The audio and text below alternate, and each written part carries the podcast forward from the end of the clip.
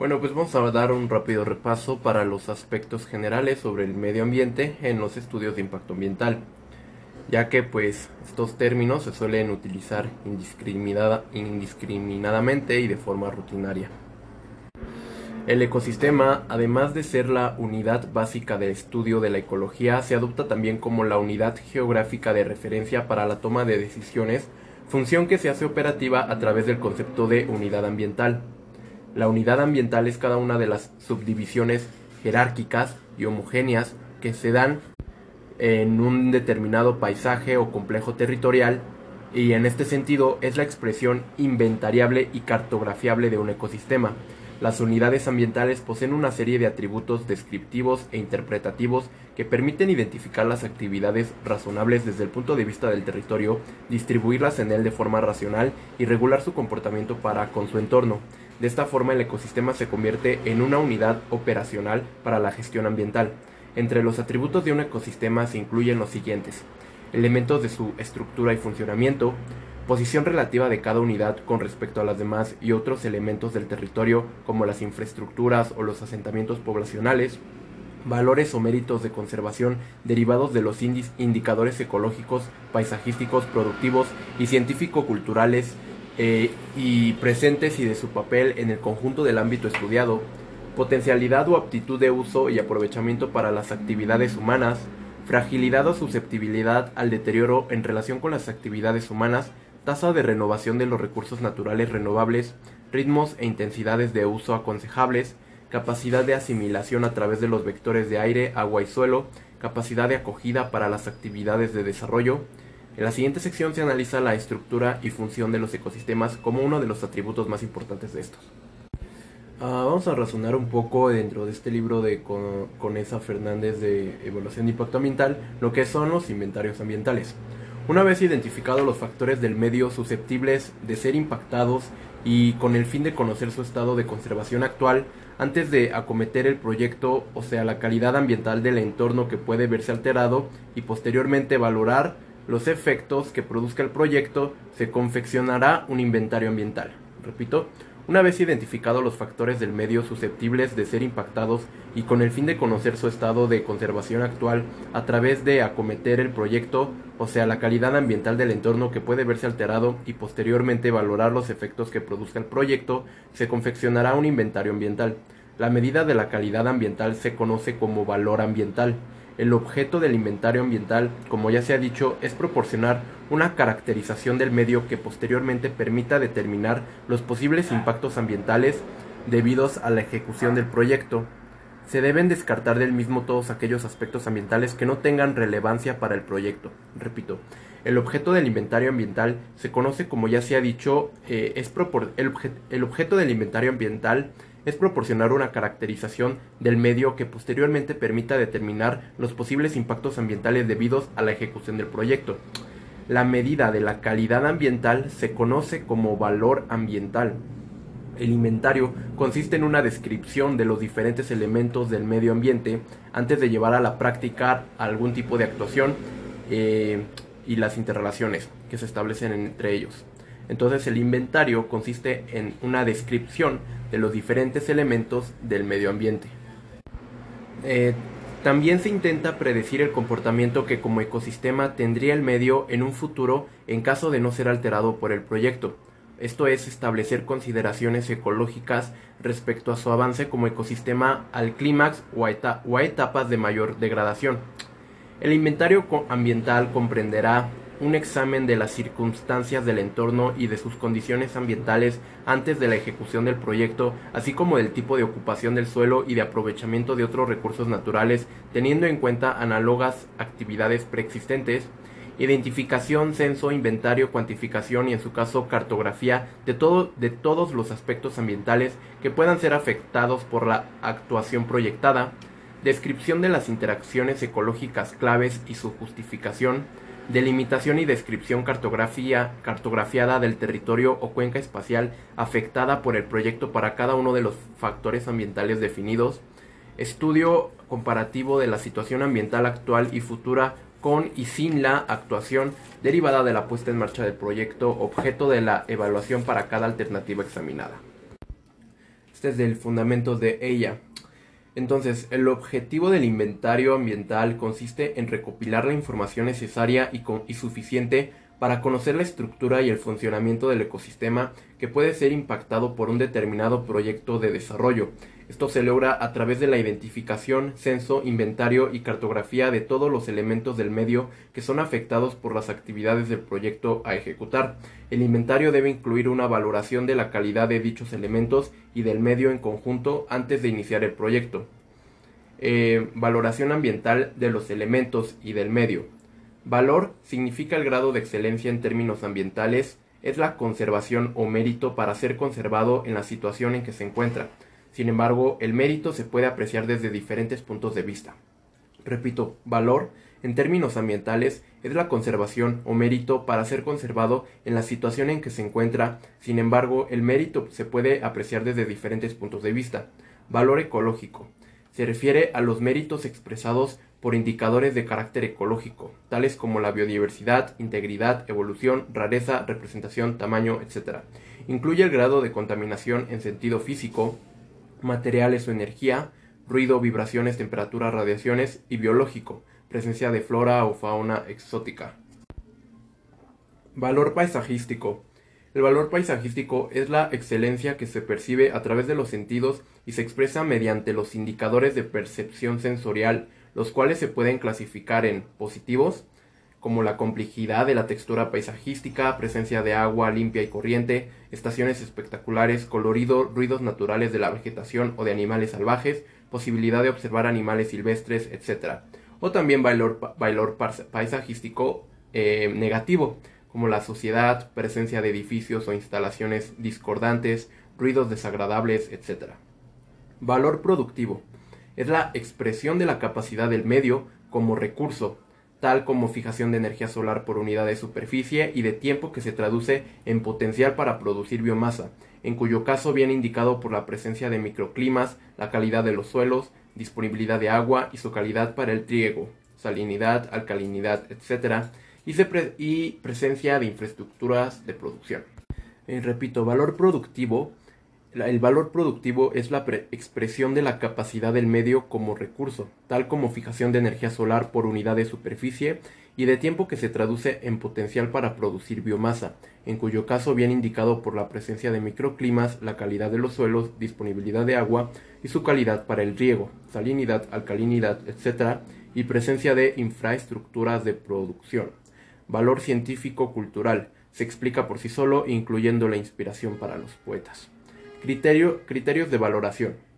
La mayor parte de estos criterios se basan en el ecosistema, otros en el campo de la economía, como el de escasez, o en la sociología, como los de representatividad o significación. Los criterios más importantes son los siguientes. Estado de evolución o grado de madurez ecológica. Es el estado de la unidad en la sucesión ecológica en relación con el estado final del ecosistema donde se alcanza una situación de equilibrio. El valor crece con la madurez. Entonces, repito, esto último, el estado de evolución o grado de madurez ecológica es el estado de la unidad en la sucesión ecológica en relación con el estado final del ecosistema donde se alcanza una situación de equilibrio. Este valor crece con la madurez. El, el estado de evolución o grado de madurez ecológica es el estado de la unidad en la sucesión ecológica en relación con el estado final del ecosistema donde se alcanza una situación de equilibrio. El valor crece con la madurez. Ah, vamos a ver puntos importantes, ¿no? La sucesión es un cambio progresivo en una comunidad ecológica. Sucesión primaria y sucesión secundaria, ¿no? La idea de una comunidad clímax. Entonces, la sucesión es una serie de cambios progresivos en la composición de una comunidad ecológica. En la sucesión primaria, la roca formada o recién expuesta es colonizada por primera vez por los seres vivos. En la sucesión secundaria, una área anteriormente ocupada por seres vivos se ve alterada o afectada y luego se vuelve a colonizar después de la perturbación. Recuerda que la sucesión es una serie de cambios progresivos en la composición de una comunidad ecológica a lo largo del tiempo. Eh, los ecólogos generalmente identifican dos tipos de sucesión que se distinguen por su punto de partida. En la sucesión primaria, la roca recién formada o recién expuesta es colonizada por primera vez por los seres vivos y en la sucesión secundaria, un área ocupada previamente por los seres vivos es alterada y ocurre una nueva colonización después de la alteración. La sucesión a menudo implica una progresión desde las comunidades con poca diversidad de especies, que pueden ser menos estables, hasta las comunidades con mayor diversidad de especies, que pueden ser más estables, aunque esto no es una regla universal. La sucesión primaria ocurre eh, cuando se forma una extensión de tierra nueva o se expone la roca desnuda, lo que proporciona un hábitat que puede ser colonizado por primera vez. Eh, la sucesión primaria puede ocurrir después de erupciones volcánicas. Eh, a medida que, por ejemplo, la lava fluye hacia el océano, se forma una roca nueva. En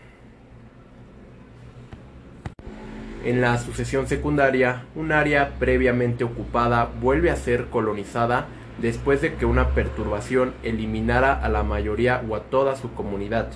Un ejemplo clásico de sucesión secundaria ocurre en los bosques de roble y nogal después de incendios forestales. Los incendios queman la mayoría de la vegetación y matan a los animales que no pueden huir del área.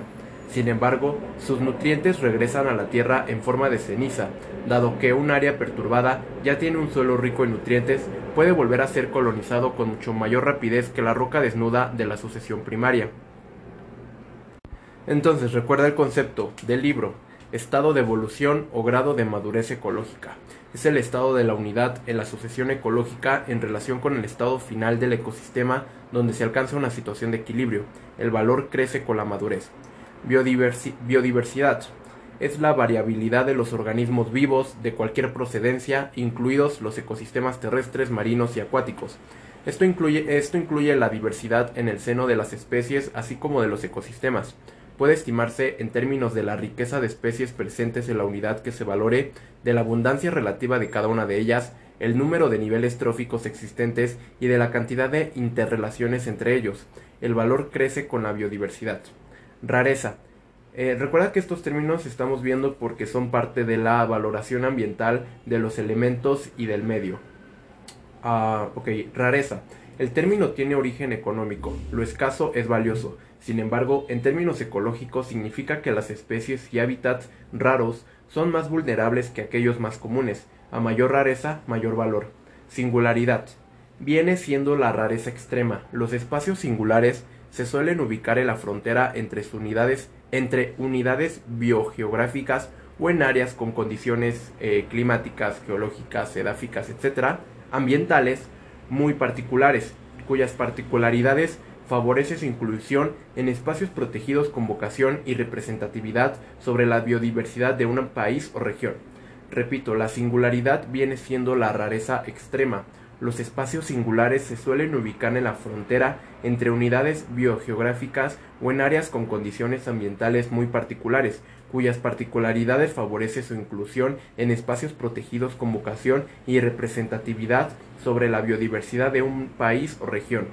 Tamaño área. Eh, bueno, también otros, este, otros valores, valoración ambiental de los elementos del medio, pues son la, el tamaño del área, también la representatividad. La representatividad es la capacidad de representar a espacios más amplios que las del ámbito estudiado. Se valora más lo más representativo. Fragilidad ecológica. Susceptibilidad al deterioro debido a los cambios introducidos en las variables ambientales. Los espacios más frágiles tienen más valor. Reversibilidad o irreversibilidad es la capacidad de la unidad ecológica para recuperarse por sí misma después de haber sido alterada. Naturalidad. Es natural lo que no ha sido transformado por el hombre o también, una vez recibido la influencia humana, conserva sustancialmente su carácter. Lo natural tiene mayor valor. Otros criterios. Complejidad o número de elementos o ambientes distintos. Originalidad genética, esto es endemismo, exclusividad. Eh, valor ecológico, presencia de determinadas estirpes en claves de microclimas extremos, humedad permanente, saladares, etc. Esto es valor ecológico. Valor histórico, eh, carácter relíctico, o sea que se mantiene como una reliquia del pasado. Eh, peligro para subsistencia y conservación en buen estado sanitario. Insustituibilidad, esto es La insustibilidad son las combinaciones de especies formando agrupación única, rara o poco frecuente. También otro criterio son las continuidad de poblaciones o especies que deben conservarse, significación para la zona, calidad de típico, esto es unidad típica, es la que reúne la mayor cantidad de características comunes. También eh, proximidad al límite de su hábitat, es de interés biogeográfico. Y bueno, a continuación presenta este libro de fundamentos, un resumen de los aspectos más importantes de cada uno de estos elementos basado en la información presentada. Volviendo al otro libro de Conesa Fernández, tenemos eh, ahora bien la clasificación de los factores ambientales por su capacidad de ser valorado eh, su grado de calidad ambiental. Repito, clasificación de los factores ambientales por su capacidad de ser valorado su grado de calidad ambiental. A efectos de valoración de un factor en un instante considerado, antes o después de ser impactado, se tendrán en cuenta la importancia y la magnitud del mismo, que nos darán idea del grado de calidad ambiental que presenta tanto cualitativa como cuantitativamente. Mm, los factores ambientales se clasifican por su capacidad de ser valorados eh, por su grado de calidad ambiental, o sea, su estado ambiental, indicadores de estado. En, entonces aquí la clasificación de los factores ambientales. Cuantificables. Directamente. Su valoración no ofrece problemas. Caudal, pH, temperatura, oxígeno disuelto, nivel de ruido, concentración de gases en el aire, densidad de población, cabezas de ganado, y cuantificables, pero a través de un indicador. Esto es, es necesario y a veces dificultoso encontrar una unidad de medida, como índices de calidad del aire y del agua, índices de confort climático, accesibilidad a un territorio, estructura de la propiedad, nivel cultural, pérdida del suelo, cubierta vegetal, valor ecológico, ¿no? Entonces, estos son cuantificables, son factores ambientales cuantificables, pero pues a través de un indicador es necesario y a veces dificultoso encontrar una unidad de medida en diferencia con los cuantificables directamente, que su valoración ofrece problemas. Ahora, cualitativos. Tenemos cualitativos objetivos. Estos son eh, cualitativos objetivos. Existen criterios objetivos de valoración ampliamente aceptados. Interés de un monumento artístico, de una formación geológica, escalas proporcionales de vegetación y fauna, escalas jerárquicas de vegetación y fauna. Cualitativos subjetivos. La valoración constituye una experiencia de tipo subjetivo, características del flujo y aspecto visual del agua, valores educacionales históricos, sensaciones, olores, paisaje, y cualitativos no medibles.